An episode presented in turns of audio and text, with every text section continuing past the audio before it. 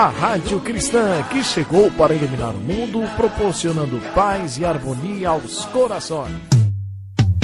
Programa Despertando Consciências, com o catedrático que transmite paz em todas as situações. Nosso fraternal abraço a todos que estão na sintonia da Rádio Ilumina, na sua décima edição veiculando mais um programa Despertando Consciências de seus estudos em Aracaju, enquanto perdura o combate ao coronavírus. O programa segue com seu roteiro, passando para os ouvintes os fatos dignos de serem divulgados, e assim sendo, teremos hoje a continuidade do estudo e pesquisa sobre o Espiritismo do Brasil, entrevista com personalidade local, seu carro-chefe, além de músicas, notícias, mensagens, pesquisas, fatos históricos, etc. Teremos nesta edição mais um capítulo de estudo, pesquisa do Movimento Espírita Nacional, que será abordado já já.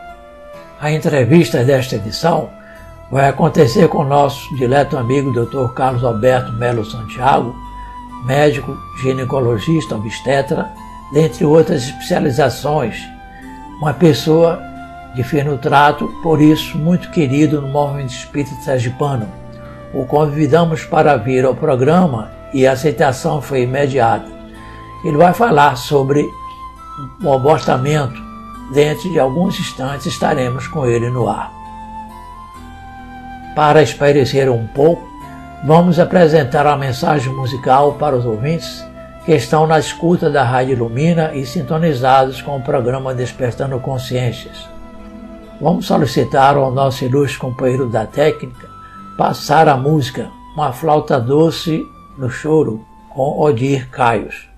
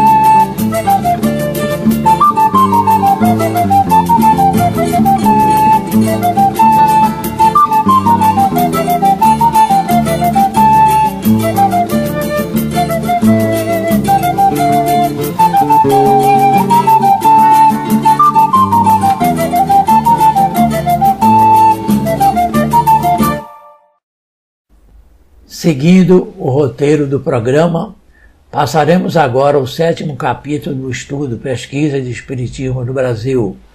Vamos repassar alguns pontos do capítulo anterior. Teres de Menezes, patriota e monarquista, ingressou na Guarda Nacional, criada em 1831, famosa naqueles tempos. Homens ilustres como Francisco Antônio de Ro da Rocha Pinta e Argolo e Joaquim Batista Amburama pertenceram aos seus quadros e apoiaram o movimento espírita na Bahia ao lado de Teres de Menezes, que mais tarde foi reformado no posto de tenente-coronel. O jornalista Teres de Menezes dedicou-se ao jornalismo, escreveu em vários jornais e revistas da imprensa leiga da cidade de Salvador Dentre estes, em 1872, no Diário da Bahia, que foi de 1856 a 1956, e no Jornal da Bahia, 1853 a 1878, liberal o primeiro, conservador o segundo, e ainda no interesse público, 1860 a 1870, períodos considerados naquela época os mais importantes da Bahia. Ainda como jornalista, Teres de Menezes fez parte da redação de A Época Literária, sendo seu principal redator nesta revista. Publicou ainda em muita experiência, sem muita experiência, melhor dizendo, e quando ainda não era espírita, nas páginas 24 e seguintes, em folhetins até o capítulo 8. Ainda como jornalista, Teles de Menezes fez parte da redação de A Época Literária, sendo seu principal redator. Nesta revista, publicou ainda sem muita experiência e quando ainda não era espírita, nas páginas 24 e seguintes, em folhetins até o capítulo 8. A novela Os Dois Rivais, em estilo ultrarromântico, considerada por Davi Salles uma das primeiras manifestações da ficção na Bahia, embora peque pela não citação do autor. Publicada sob os auspícios do poeta e estadista Domingos Borges de Barros, o célebre Visconde de Pedra Branca, pertencente ao Conselho de Sua Majestade o Imperador, um dos grandes protetores das letras pátrias, a época literária saía mensalmente com 32 páginas, impressa a princípio pela tipografia de Carlos Pogetti e pouco depois pela tipografia de Epifânio José Pedrosa. Era então uma das poucas folhas literárias existentes na Bahia. O analfabetismo reinante em nossa terra não permitia desenvolver no espiritismo baiano o gosto pelas letras pátrias. Segundo o historiador Pedro Calmon, nos três tomos de A Época Literária encontra-se colaboração dos melhores espíritos da época, como Domingos Borges de Barros, seu diretor, José Martins Pereira de Alencastre, Pedro Antônio de Oliveira Botelho, Antônio Augusto de Mendonça, Laurindo Rabelo, Constantino do Amaral Tavares, Rodrigo Xavier de Figueiredo Ardinac, além do nosso confrade Luiz Olímpio Teres de Menezes. Teres de Menezes contava nessa época 24 anos de idade e ainda sem projeção nos meios literários e artísticos, por isso, seu nome não constou no frontispício da revista, uma vez que só nomes conhecidos facilitariam a divulgação da mesma. Todavia, o artigo de fundo do primeiro número de A Época Literária foi escrito por Teres de Menezes sob as iniciais L-O-T-M e se titulava simplesmente Lady. Nesse artigo, Teres de Menezes inicia lembrando a evolução das nações como Grécia e Roma, que galgaram o cume da magnificência, para depois descambarem na decadência e na ruína. Partindo daí, num arrebatamento patriótico próprio dos jovens, passa a analisar a evolução social brasileira, prosseguindo pelos séculos 16 a 18 até o brado heróico da liberdade de 7 de setembro de 1822.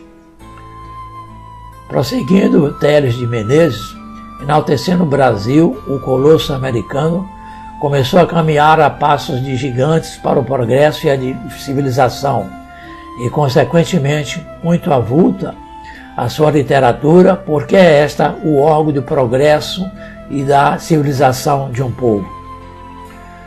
A apresentação dessa interessante história terá sequência na próxima edição. Antes de passarmos microfones para a colega Viviane, vamos brindar aos ouvintes com a música brasileiríssima através da flauta doce com Odir Caios, uma flauta doce no choro, e a música intitulada Ingênuo, dos famosos Penchiguinha e Benedito Lacerda. Vamos solicitar ao companheiro da técnica rodar o CD por obsequio.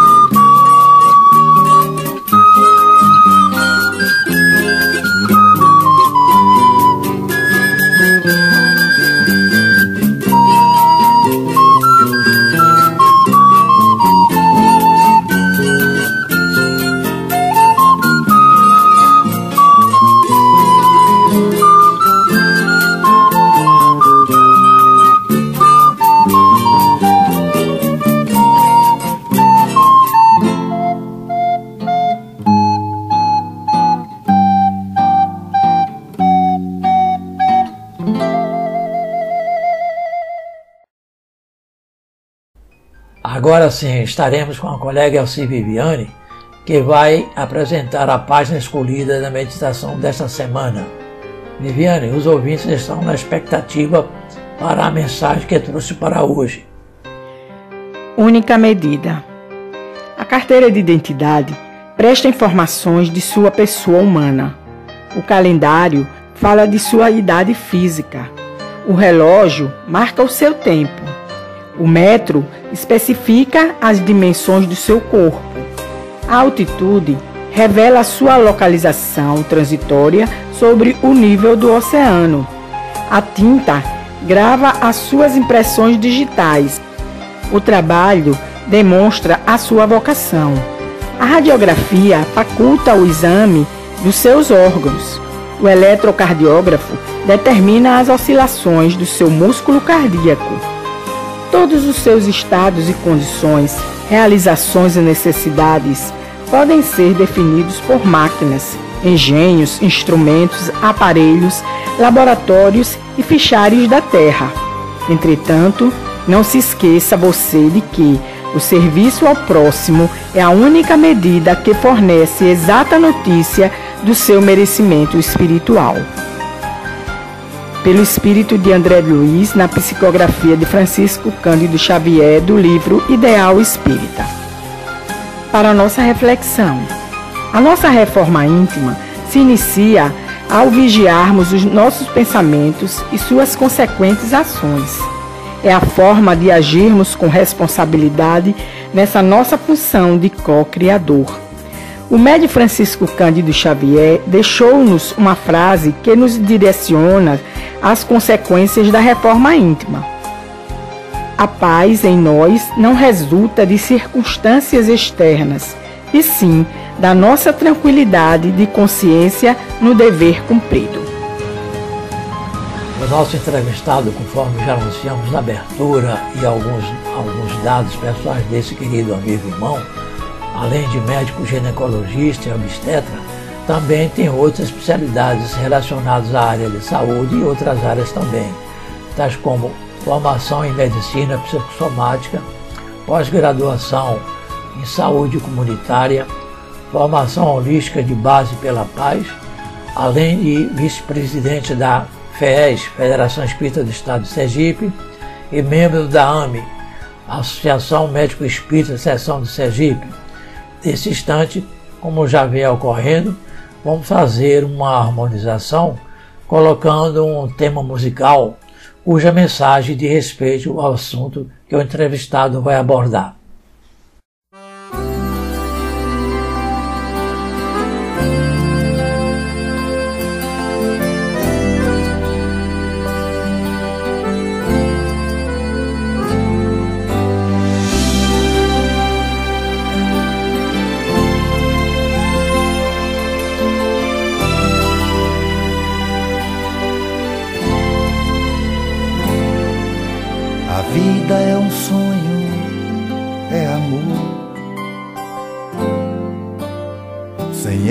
Existe esperança.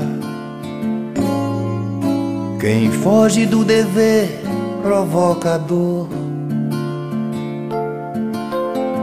No coração do mundo e da criança. O ato mais bonito é dar a luz a beleza que conduz o caminho para nossa paz. Eu não gostaria de ser abortado, perder essa chance de amar e viver. Por isso não mate, evite esse aborto. Ninguém quer ser morto nem eu nem você.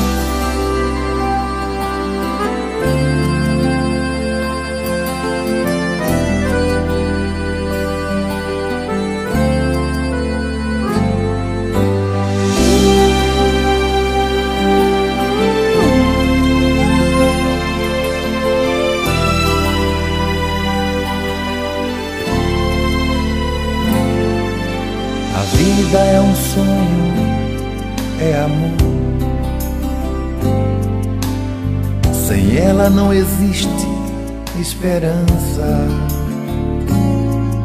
Quem foge do dever provocador no coração do mundo e da criança. O ato mais bonito é dar à luz a beleza que conduz o caminho para nossa paz. Eu não gostaria de ser abortado, perder essa chance de amar e viver. Por isso não mate, evite esse aborto. Ninguém quer ser morto, nem eu nem você. Eu não gostaria de ser abortado, perder essa chance de amar e viver. Por isso não mate, evite esse aborto. Ninguém quer ser morto, nem eu nem você.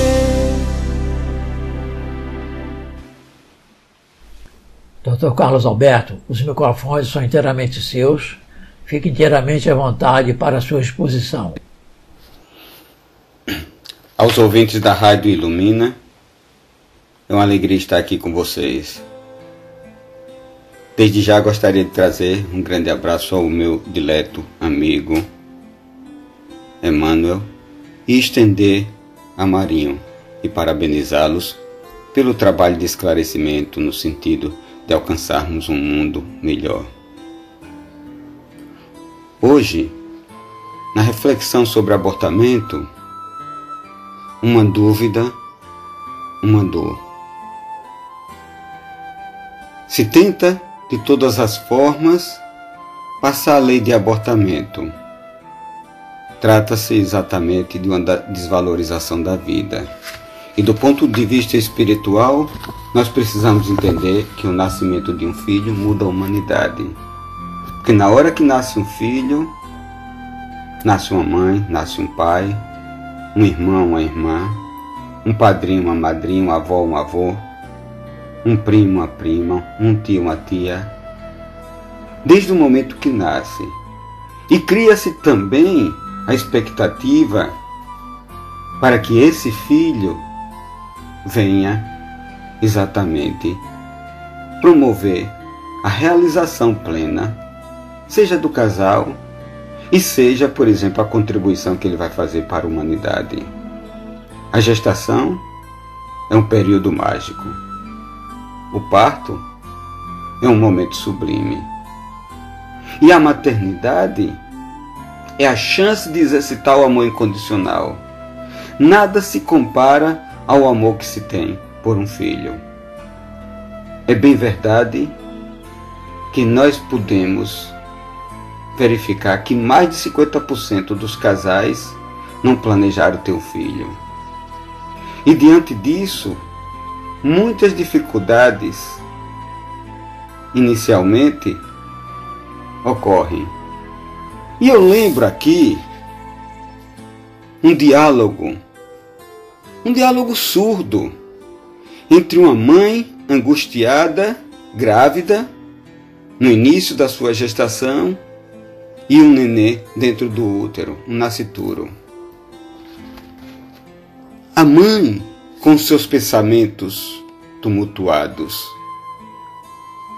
dizia: É verdade, estou realmente grávida. O que antes era um desejo desde criança, agora é uma realidade. A maternidade já faz parte da nossa vida, mas não programei. Aliás, não planejamos. E agora? Não me acho preparada. Não estamos dispostos. Nossa vida mudará totalmente. Nossos projetos e planos terão que ser repensados. Será que vou conseguir? Como enfrentarei nossos pais, nossos familiares e a sociedade? Preciso de forças para vencer essa ansiedade, esse medo, essa fraqueza que no momento me domina. Mas a quem recorrer? Com quem compartilhar? Será que conto com alguém? Meu companheiro também está assustado. Seu comportamento já não é o mesmo de antes. Está em minhas mãos qualquer decisão. Ouvi dizer que o filho é o bem maior que temos na vida. É um tesouro dado por Deus em confiança, para que possamos exercitar o amor pleno e incondicional, encaminhá-lo no caminho do bem. E que somos guardiãs do nascituro. Seremos, portanto, cobrados por isso. Que fizestes com os filhos que vos confiei? É o questionamento de Deus.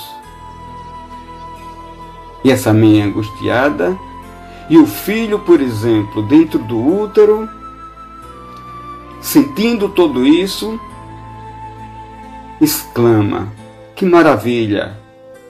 Agora me encontro no ventre de minha mãe. Recebi essa oportunidade de retornar nessa família, de nos reaproximarmos através da misericórdia divina, que nos concedeu a dádiva da vida. Quanta alegria! Estamos renovando nossas esperanças por uma existência melhor. Mas a mãe continuava no seu sofrimento, encaminhando-se para uma clínica de aborto. Estou tão insegura Está tudo muito difícil, quanto a hostilidade de algumas pessoas. Por que não me acolhem? O que fazer? Sinto-me sozinha e desamparada. A insegurança, angústia e incerteza começam a tomar conta de mim. Por que esta criança veio logo agora? Não seria melhor abortar? E o feto? Mãe, não me tire essa oportunidade que tanto espero. Sinto-me mal com a sua rejeição. Sofro bastante aqui dentro. As coisas não são fáceis, mas teremos chance de construirmos um futuro melhor. Poderemos lutar. Todos vencem as suas dificuldades. Deixe-me amá-la. Dependo exclusivamente de você. E a mãe, hoje eu acabo com esse martírio. Não faça isso, mãe, eu imploro. Quanta dúvida, pensava ela. E ele, eu te auxilio, mãe. Não dá mais. Espero não me arrepender. Abortei. Quanta dor! Responde ele. Quanta dor, mãe. E é assim. As dificuldades que muitos enfrentam porque o essencial na nossa vida está no início. Todo início tem algo mágico. Veja quando nós começamos, iniciamos qualquer coisa na nossa vida, às vezes sem a confiança absoluta, mas vamos ganhando confiança através das experiências, porque todo início é difícil. E em especial, no caso de uma gravidez, a mulher é a grande guardiã do nascituro, do bebê, do feto. Se ela quiser abortar, ninguém consegue remover a sua ideia. Se ela não pretender, não adianta ameaçá-la, que também não ela não aborta. A criança dentro do útero percebe praticamente tudo que vem do, dos sentimentos da mãe. Ela percebe todos os sentimentos da mãe. E as consequências do abortamento são várias: consequências físicas, consequências psíquicas, consequências espirituais. As físicas, desde uma hemorragia, infecção, perfuração de repente de um útero, risco de morte e até mesmo a morte pode ocorrer. Já a psíquica, no decorrer do tempo, aquela sensação de remorso e de culpa, muitas vezes que ocorre anos após tudo isso. E as espirituais?